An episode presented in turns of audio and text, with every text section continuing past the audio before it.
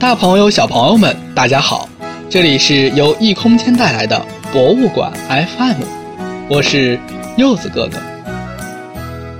一九二四年九月十五号，在搬入宫门口西三条二十一号新居不到四个月时，鲁迅写了一篇著名的散文诗《秋夜》，十二月一号发表于《语丝周刊》第三期。《秋夜》一文是鲁迅五月二十五号搬入西三条新居四个月以来的第一篇创作。从这篇散文诗开始，鲁迅的创作又进入了一个新的高峰期。《秋夜》是鲁迅创作中并不多见的状物写景之作。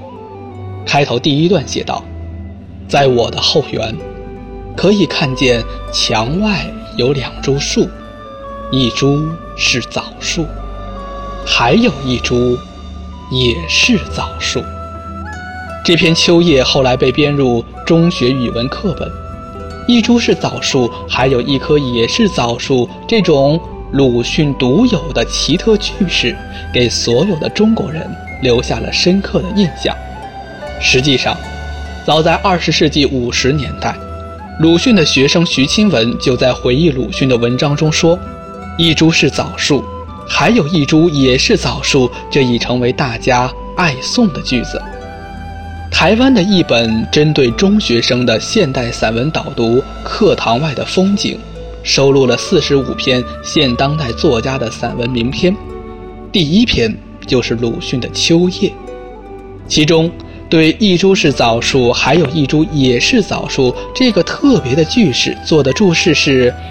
为强调两株枣树不屈的形象，作者刻意以试点移动的效果来描写。进一步的解释还有，文章开头一株是枣树，还有一株也是枣树，历来引起众多讨论。其实这两句乃实写普通且平常的现况，从用字遣词来看。显得朴拙，甚至重复冗赘，背后的语境则隐含着写作者孤独寂寥的情绪，借以使欲赞颂枣树形象鲜明突出。难怪叶圣陶先生就说过：“还有一株也是枣树，是不寻常的说法，拗将而特异，足以引起人家的注意。”总之，一株是枣树，还有一株也是枣树。这个经典的鲁迅式的句子，多少年来被人无数次的提及、引用、议论，甚至吐槽。当然，我们今天的语言环境和鲁迅先生的时代相差太远了，我们不能完全以今天的语言和书写习惯要求处于新旧时代交替下的鲁迅先生。到北京鲁迅故居参观。许多人是为了寻找《秋夜》这篇散文诗里的两株枣树来的，但是找遍了鲁迅故居的整个小院，却根本看不到有枣树的踪迹，这又是怎么回事呢？